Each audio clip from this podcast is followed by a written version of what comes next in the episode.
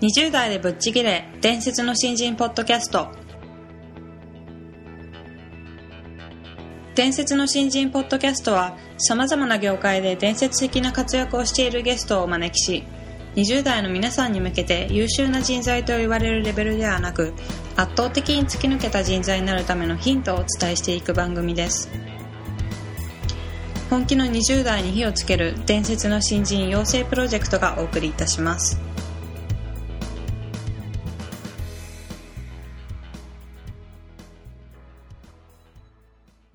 皆さんこんにちは。20代でぶっちぎれ伝説の新人ポッドキャストへようこそ。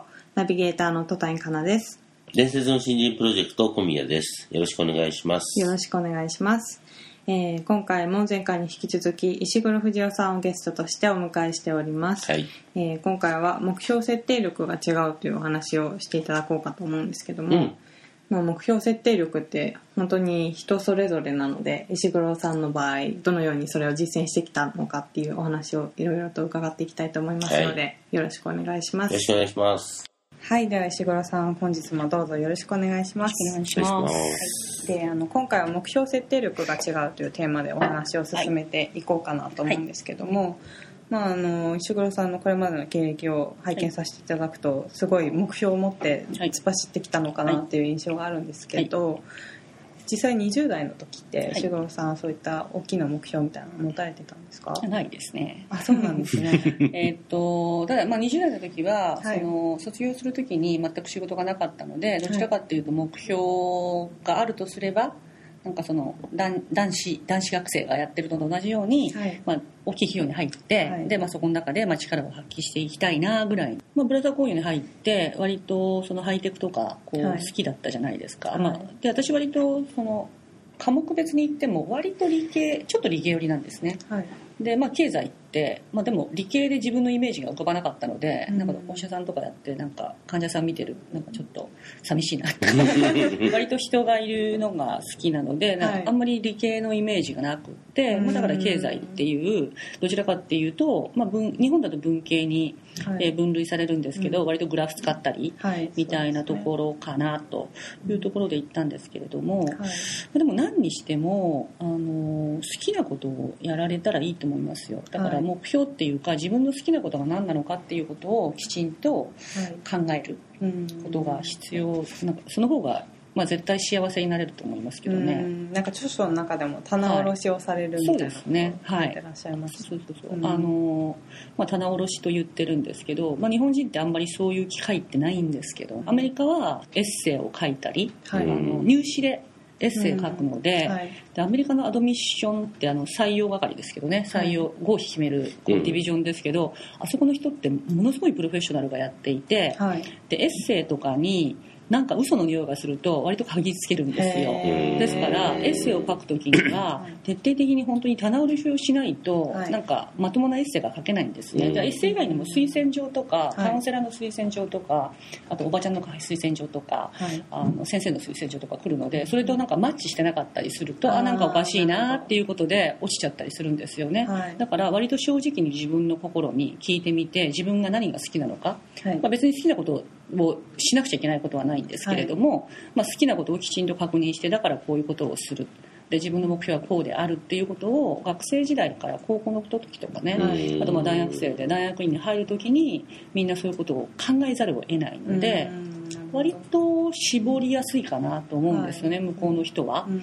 で日本ってそういう機会がなくって、ですね。なんとなくいつもみんな同じことをやってきて、はい。で大学でもなんとなくみんな同じことをやっていて、うん。で卒業すると就職ももういろんな業種も全部受けてみたいな、うん。あ んた何がしたいんですかみたいな感じじゃないですか。はい。でその時にやはり自分が何がしたいのかっていうことを考えられるとうん。あのそういう目標を立てれば、えー最終的にやっぱり好きなことは好きなことは大体得意だし、はい。まあ、得意でなくっても、まあ、一生懸命やるし、うん。で万が一で自分で判断することですよね。目標ってやっぱり自分で作って、はい。なんかお母さんがこんなとこに行ったらいいよって言ったからここに行って失敗したしちゃいました。お母さんどうしてくれるんですか？じゃなくって、はい。やっぱり自分で選んだら、まあ、自分で選んだことだからそれは諦めもつくしね失敗しても。で,、ね。失敗しても、じゃあなんで失敗したんだとか考えるようになるし、目標を達成するためにどうしたらいいかっていうことを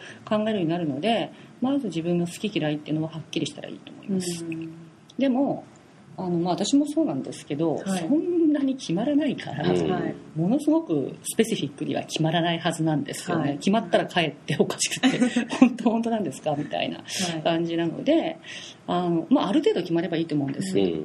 その IT なのとかアートなのとか、なんかお医者さんなのとかそのくらいでいいと思うので,、はい。でそこの中でちょっとトライそこで、まあまあ、選ばれる方もねそんな自分のしたいことかもう初めから全部できるわけではないのでなんとなくその分野に進んでおいて、でここで始めてちょっとエラーしてでそのエラーを修正しながら、うん。こうなんか自分のこう最終的なところにたどり着けばいいと思いますけどね。うん。だから第一段階はそういう、まあ、自分の好きなこと。はい。っていうので目標を立てられるのが私はなんか人生が幸せになる一歩ではないかと思思いますが。なるほど。ちなみにその棚卸しってどういう思考プロセスで作るんですか？こう自分の好きなことをわーっと書き出す書いてもこう考えてもいいと思いますけど、なるべく私はその、まあ、エッセイを書くっていうことと、はい。こうなんか類似した環境に自分を置くといいと思うんですね、うんでその時はもう本当に日常生活から離れて、はい。か かなり一生懸命こうやって考えないと、はい。で考えて時間もかかってこれやって本当かなって考えながらこう割と時間もかけないといけないので、うん。ちょっと日常生活から離れて自分一人になってはい。でちっちゃい頃何したいって言ってたかなとか、はい。で小学校の頃何が好きだったかな、うん。どの科目が好きだったかなとか、まあ、簡単なところはねそういうところから始まって、はい。で本当に自分の今までの失敗とか成功とかって、はい。あの定義が違うと思うんですよね。こうなんか成功しましたって人に聞いて言ってみたら「えそんなの成功でも何でもないじゃん」っていうかもしれないし、はい。失敗したってすごい嘆いてもそんなのバカバカしいっていうかもしれないし、うん。やっぱり失敗とかの定義って違うでしょ。なんかすごく自分でもこんなことって「えそんなことよくしましたね」って言われることもあるしね、うん。だからそういう定義自体もは自分の考え方なんですよね、うん。こんなことを人は大変だと思うけど私はこんなこと何でも何とも思ってなかったんだとかね、はい。そういうことをこう徹底的に突き詰めていくこと。うん。で、あのーなんとなく絞れてくるかなと思いますよ。でも、まあ、もう一つ、まあ、自分勝手だけでもなくって、まあ、周りの人は何期待してるかなとか、はい。っていうことも考えたらいいと思いますけどね、うん。あんまり自分勝手でもなんか、後からなんか後悔しそうだから。親に言われなくても親のこともちょっと考えてあげるとか、うん。そんなこともなんかその方がいい人になれるかなと思ったりします。うん。わはい。かりましたちょっと皆さんもぜひトライしていただきたいなと思いますね、はい。自分のことを振り返るっていう。そうですね、うん。はい。はいということで今回もどうぞあの貴重なお話ありがとうございました。どうもありがとうございました。はいということであの自分の棚卸しをするっていうお話なんですけど、非常に面白いなと思伺っていたんですが私も結構自分のことをいろいろ振り返って自分の好きなこと嫌いなことっていうのをなんか分類して考えたりするんですけど、まああの石黒さんのように本当に人生の総まとめというか全部振り返ってやってみたことはないんですけど、ちょっとやってみると面白い発見があるのかなっていう印象を受けましたね、うん、好きそうだよね。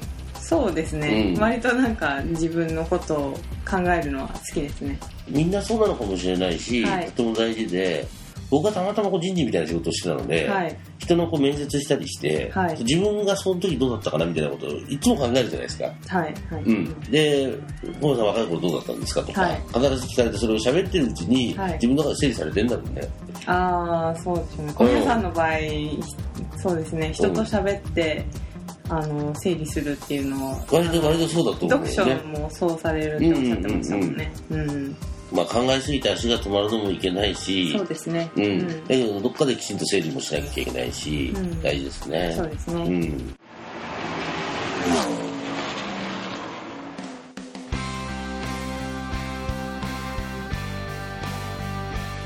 本日のトークはいかがでしたでしょうか？伝説の新人養成プロジェクトのホームページおよびに Facebook ページでは新人時代を誰よりも早く駆け抜けるためのヒントや講座情報など日々更新していますのでぜひ一度ご覧ください。検索キーワードは伝説の新人です。また集英社より出版されている伝説の新人20代でチャンスをつかみ突き抜ける人の10の違いでは20代のうちから身につけておくべき習慣について分かりやすく解説しています。ぜひ皆さんも突き抜けるための思考や行動習慣を新人時代の今にこそ自分のものにしていってくださいこの番組は伝説の新人養成プロジェクトの提供でお送りしました。